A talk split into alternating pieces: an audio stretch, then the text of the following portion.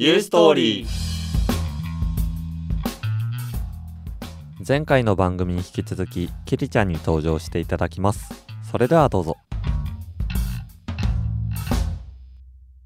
もう一個のさ、クラブは何入ってるの、もう一つのクラブは、うんソロリティっていう、ソロリティ？はい。うん。うんな。かなか日本にはない感じのクラブなんですけど、うん。簡単に日本語で訳すと社交クラえ、それは、えっと、ブ。はい。何をしてるところって一言で言えそそうですね。一言じゃないんですけど、う。うん、全然まあ全然。自伝活動プラスうん。遊びみたいな。えっと、まあ、要するにサークルみたいなことだよね。うんでもなんか、そうですね。うん。えっと、ボランティアサークルとかとはまたちょっと違うわけか、でも。そうですね。ボランティアサークルよりさらにちょっと遊びとか、うん。あとはそのグループのうん。結束力とかが違いますね。ー日本語に比べて。結構、あの、がっちり結束力のあるような、クラブ？そうですうね。そうですね。うん。簡単に言うとそんな感じかもしれないです。うんイメージ全然間違ってるかもしれないんだけど、その、例えば高校とかのクラスみたいな感じの団体みたいなこと？そうですね。クラス、うん。クラスかな。なんて言うんだろう。うんまあ勉強はしないんですけど。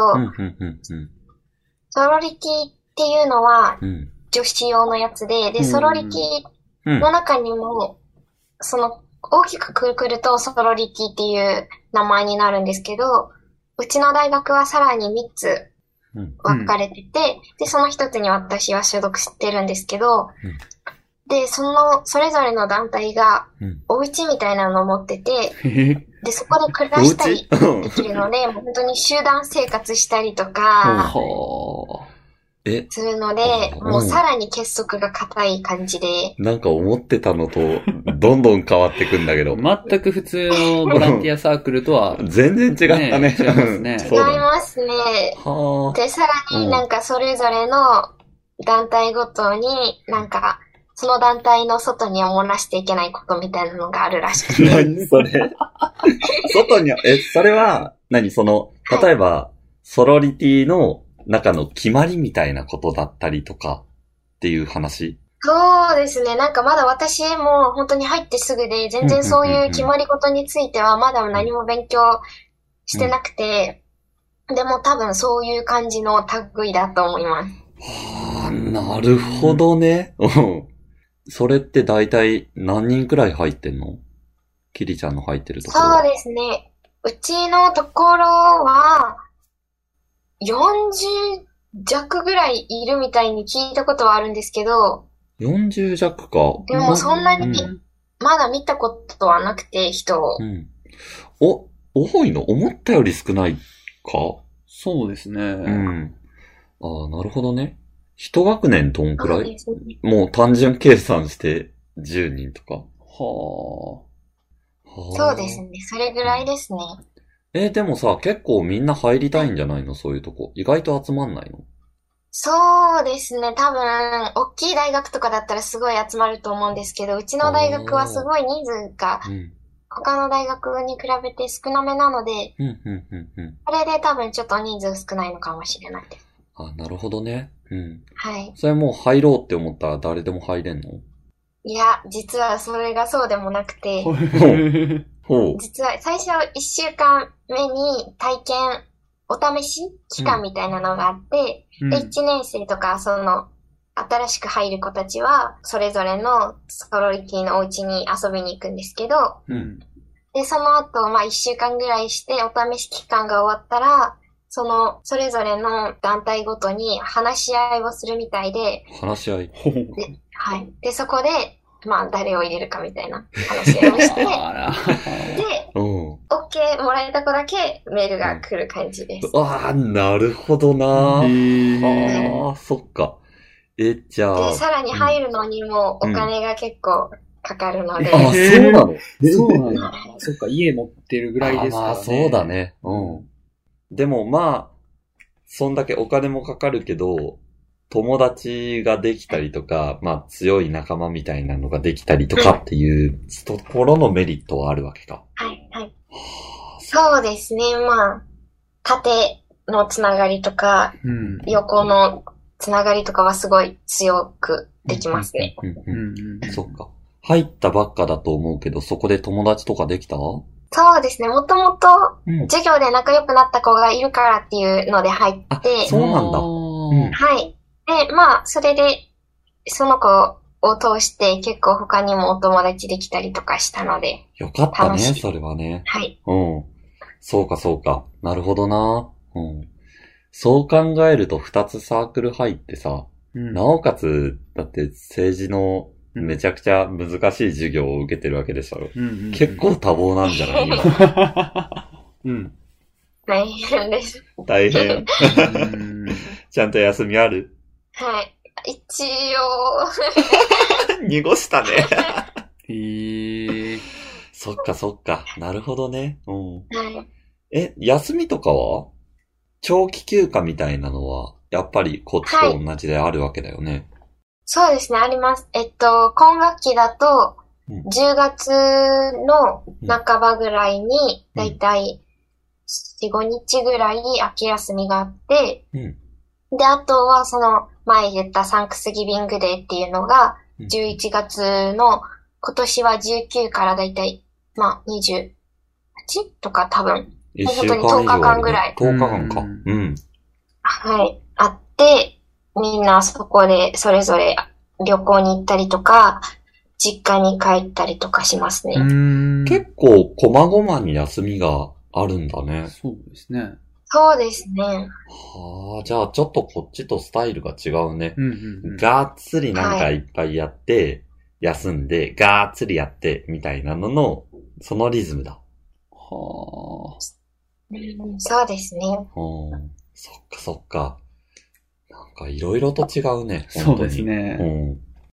なんか、その、まあ、留学をしていく中で、例えば、はこの環境が自分に合ってた、みたいなこととか、なんか私って意外とこうだった、みたいな気づきとかってあった？気づき、そうですね。なんか、自分に対する気づきじゃないんですけど、ううん。ん。やっぱり日本って良かったなぁ どういうところで？一番の気づきですね。どういうとこでそれ感じた？え、もう、もう、多分私が住んでるところが田舎っていうのもあるかもしれないんですけど、ううんん。もう本当に例えば、交通面だったりとか、う。うんん。安全面だったりとか、うん。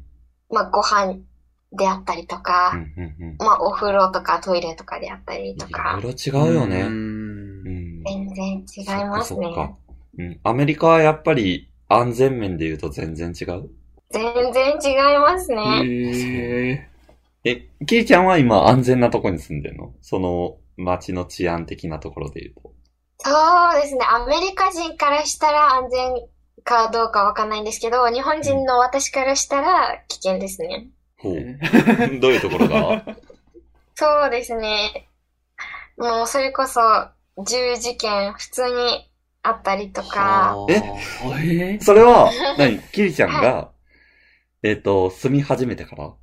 そうですね。それこそもう夏、あの、こっちに来て、授業が始まるまでの間に一回すぐ近く、もう本当に歩いて5分もかかんないようやなところにば。やばとか言っちゃった。うん亡くなったのかな？なんか怪我人とかも普通に出てたらしくて。あらららら。うん 脅しじゃないってことか、じゃあ。あうあ。ん、そう。そうか。とか、やっうんぱ、その、それこそたまたま、うん。その銃があったと、銃事件があったところが、結構、あの、治安悪いところで、う。ん。なんか麻薬とかの売買されてたりとあか、あ、なるほどな。あとはやっぱり、なんだろう、まあ日本にもホームレスとかはいると思うんですけど、うんやっぱこっちの方が段違いで、あ、れですね。うん。とか、もう本当に、私じゃないんですけど、他の留学生の子が ATM でお金を下ろそうとしたら、取られそう。まだなんか取られはしなかったんですけど、その子のカードがたまたま使えなくて、こっちのアメリカで。はいはい。で、下ろせなくて、取られはしなかったけど、多分、下ろしてたら取られてたな、みたいあーマジか。があるみたいで。なんか緊張状態が続くよね、そんな生活。そうですね。はうん、そりゃ違うわ、やっぱり。うんそうだね。ううんん。いや、安全な方なんだね。でもそれで、アメリカで言うと。安全なのかな？どうなんだろう、アメリカ人にとって。まあでも、もっとだってひどいところはひどいって聞くし、うん。まあそうだよな。アメリカったって、だって向こう側っていうか、その、例えばさ、西に進めばめちゃくちゃあるじゃん。はい。うん。全然違うわけか。違いますね。はあ、なるほどね。うん。そっかそっか。でも、なんか、今までのお話をいろいろと聞いていくと、やっぱりその最初に言ってくれたその、あ、なんていうか、あの、やりたいことを惜しげなくやるみたいなところは、やっぱちゃんとなんか、それこそさうん、クラブ二つ入ってるってさ、うん。留学してクラブ二つ持って結構なことだよね。そうですね。うん。ちゃんとなんか、いろいろやってんじゃん。キリちゃんはもともとね、あのー、両者に、で、普通に大学にいた時も、なんかサークル何個か入ってたりしたりとかうんしてたもんね。はいはい。うん。結そう構、なんですよ。うん、活発なイメージがあったけど、そうだね、もともとは優柔不断だったみたいなところって、すごい意外だったね。そうですうん。そんな風に。優柔不断なところからうん。活発に動かざるを得ないみたいな。うん、うん、うん、うん。うん。一つに決めれないので何も。うん。なるほどね。というわけで、今回はキリちゃんにお越しいただいたわけですが、まあ本当になんかいろんな話を聞く限り、やっぱり、あの、自分の、自分らしさみたいなところで言ってた、その、まあ何事もチャレンジしてみたいみたいなところって本当に活かされてんだろうなっていうことを感じた次第であります。はい。藤岡くんはどう感じた？いや、そうですね。なんだろう。なんかちょっと優柔不断っていうイメージがなんか全然なくて、なかったよね。うん。本当にやっぱ。なんか、もしかしたら、その辺の、あの、意識して変えるみたいなことが、ちゃんとできてたのかもしれないね。うん、初めて会ったのが大学1年の頃からだけど、なんかその辺を意識して変えれる強さみたいなものがあったり、うんうん。っていうことかもしれないよ。もしかしたら、ついてるけどさなんだろう、あのやっていく、ガンガンやっていくよりも、その自分を変える強さっていうのが、もしかしたらそれに繋がってる自分らしさうんにも繋がっていくんかもしれないと思うんでね。うん、うん、うん、うん、うん。まあ、そんなところだよね。うんうん。どうだった？今回出演してみて。